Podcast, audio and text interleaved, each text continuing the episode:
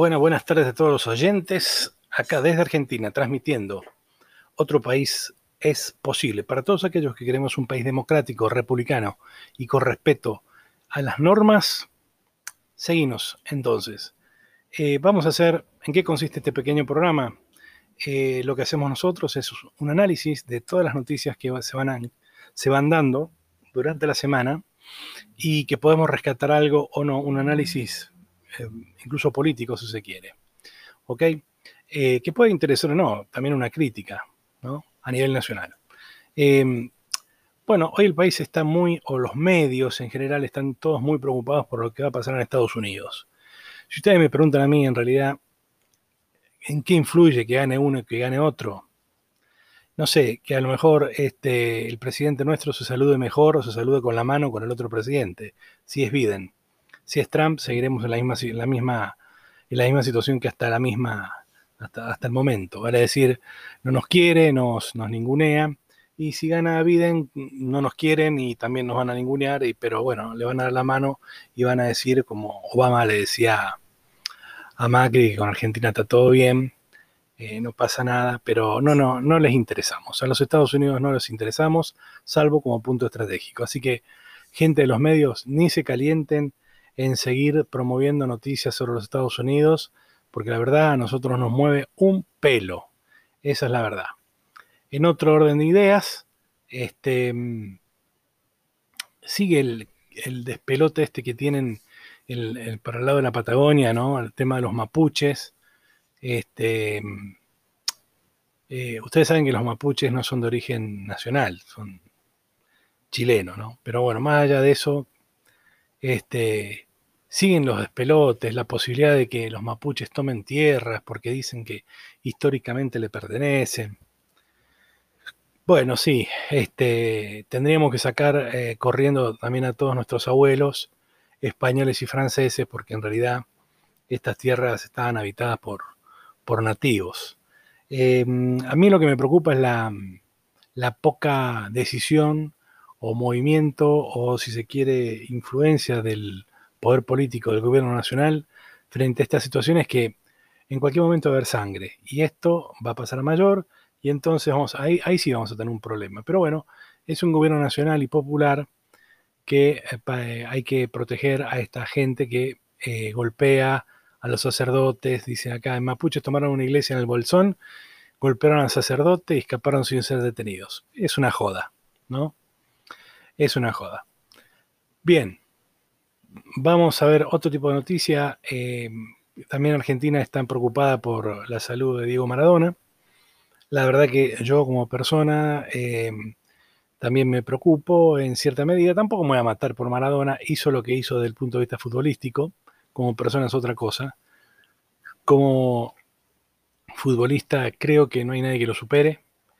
Eh, Messi es un buen jugador, pero no, nunca va a tener eh, el potrero, el barrio de Maradona, la picardía, ¿no?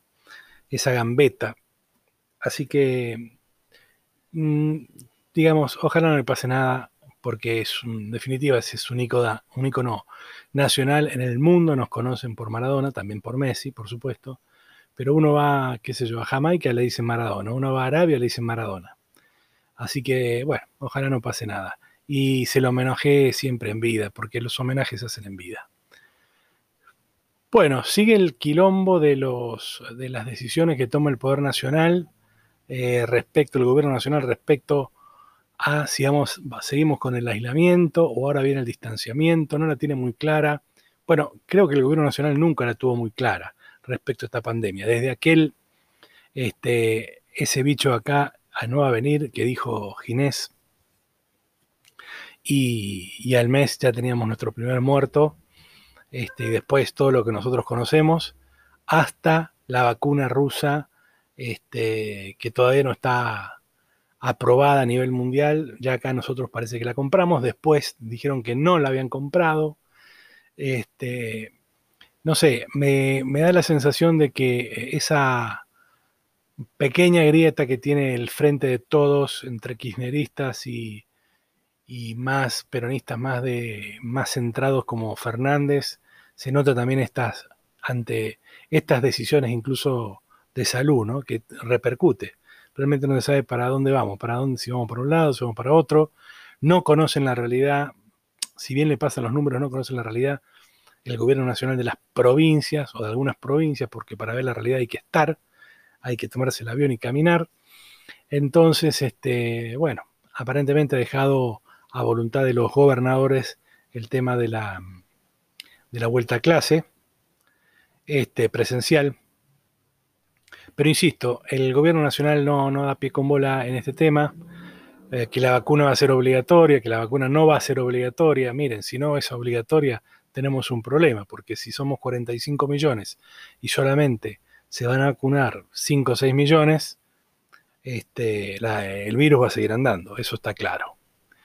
Así que, mm, bueno, seguimos con la gran inseguridad. Eh, el motochorro de Babi Echecopar, el motochorro que, le robó a Babi este, y que le causó un daño físico.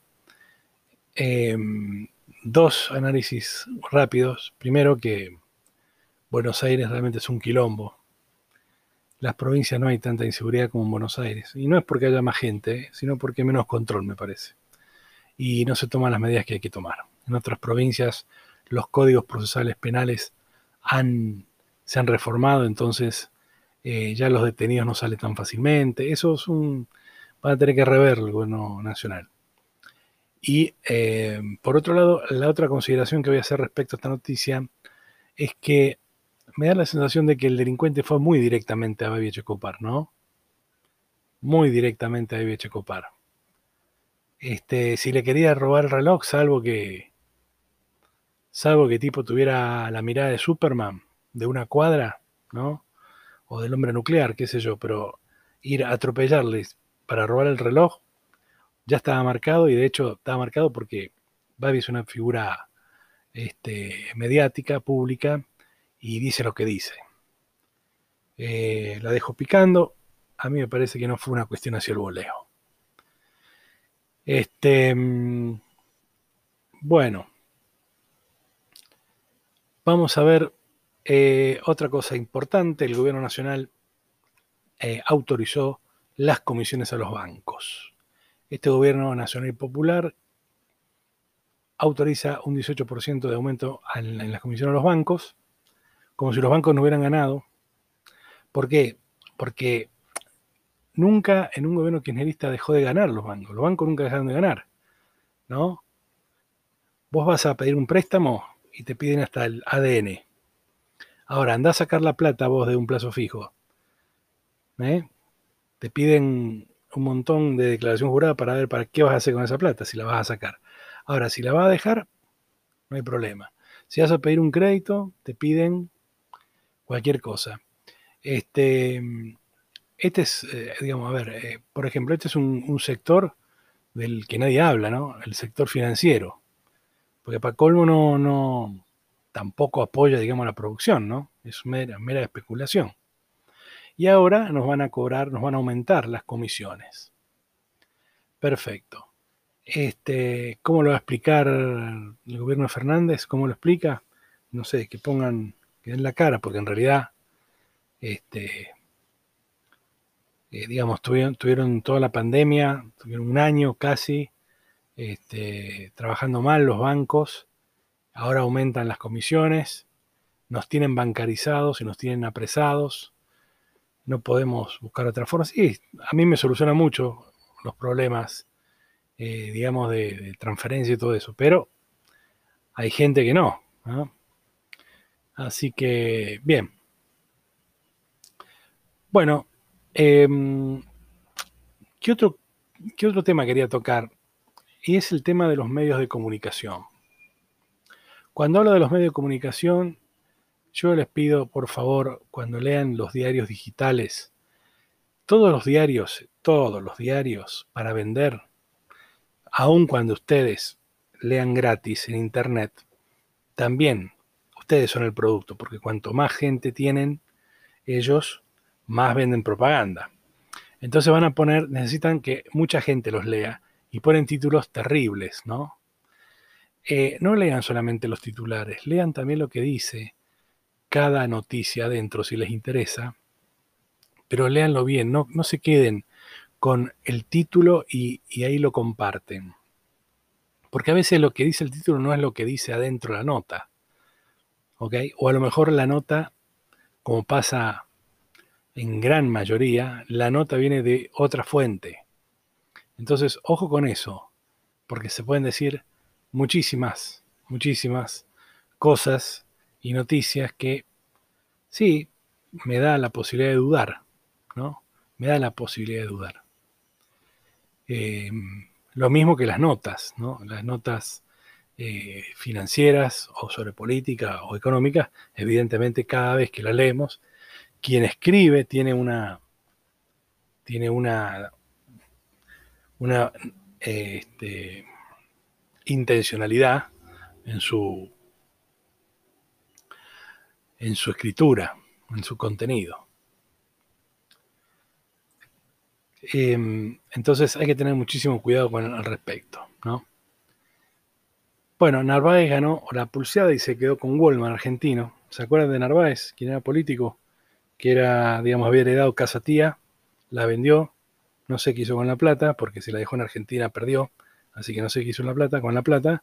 Bueno, ahora eh, se quedó con Walmart. Ya Walmart ya venía mal.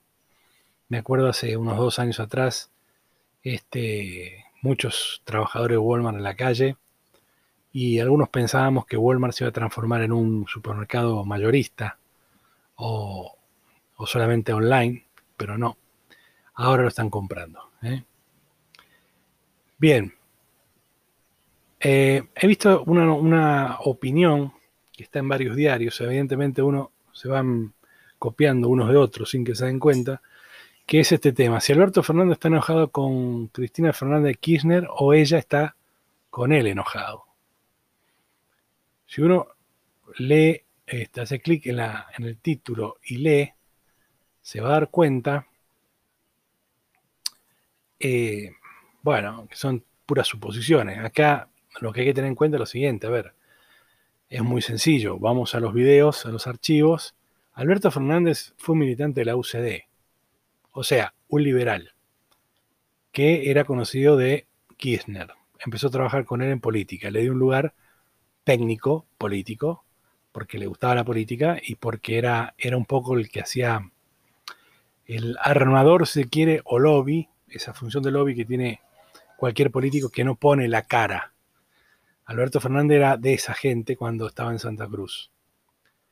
Em, bueno, eh, después se distanció de Cristina, ustedes lo pueden ver en cualquier video de YouTube, mm, en los canales de televisión lo pasan, la ha recontra criticado, se distanció por la corrupción y de repente hoy aparece formando parte de este Frente de Todos que ganó las elecciones y hoy es presidente. Claro, el grupo de él es él y cinco más. Los demás son todos de Cristina, la gran mayoría. La mayor cantidad de cargos importantes dentro del ANSES, AFIP y migraciones, etcétera, etcétera, este, es gente de Cristina. Este, delegaciones de provincia, ¿no? Ministerio de Trabajo, etcétera, etcétera, es todo de, de Cristina. Entonces, cuando uno dice, Alberto Fernández está enojado, no, nunca estuvo enojado. En realidad nunca perteneció a su ambiente. Y hoy está ahí como, ¿no? Como esos matrimonios que, que tienen que prosperar por los hijos, no se van a separar porque están los hijos. Cuando los hijos crezcan, bueno, se romperá el matrimonio definitivamente y listo. Em, así que, en definitiva, si, si tu idea es que Cristina maneja todos los hilos de afuera. Y sí, es la verdad. De hecho, hay un montón de proyectos que Fernández quiere sacar y Cristina no. Y al revés, Fernández está tratando de frenar muchas cosas que Cristina quiere. Entonces, este, cuando preguntan esto, nunca, nunca fueron la gran pareja. ¿Ok? Eso está claro. Bueno, señores, por ahora este es mi podcast. Espero que me sigan. Queremos un país mejor. Mm, personalmente no quiero populismo, aunque se enoje Cristina. Yo quiero un país donde se tolere la gente, donde se tolere, se respete la autoridad, se respeten las leyes, vayan en cana los delincuentes de armas y los delincuentes de guantes blancos, también sean políticos, empresarios, personalidades, también vayan en cana, porque a veces un chorro de esto que te roban las zapatillas y te clava un puñal, este, ojo, ¿no? Que hay gente también que se roba millones y millones y hace que mucha otra gente muera por la corrupción. La corrupción mató mucha gente en este país. Lo que pasa que, claro, no lo ves por televisión, como la gente va muriendo, pero es así. Eh, así que, si ustedes quieren un mejor país, síganme. Yo no quiero, no quiero cargos políticos, solamente estoy analizando y quiero que nos sumemos, quiero que nos juntemos. Después cada uno va a votar el que cree que es mejor, pero tenemos que estar fuertes, unidos para que no se lleven puesta la República, el poder político que quiere instaurar otro tipo de, de país. Les mando un abrazo y nos estamos viendo pronto de nuevo. Hasta luego.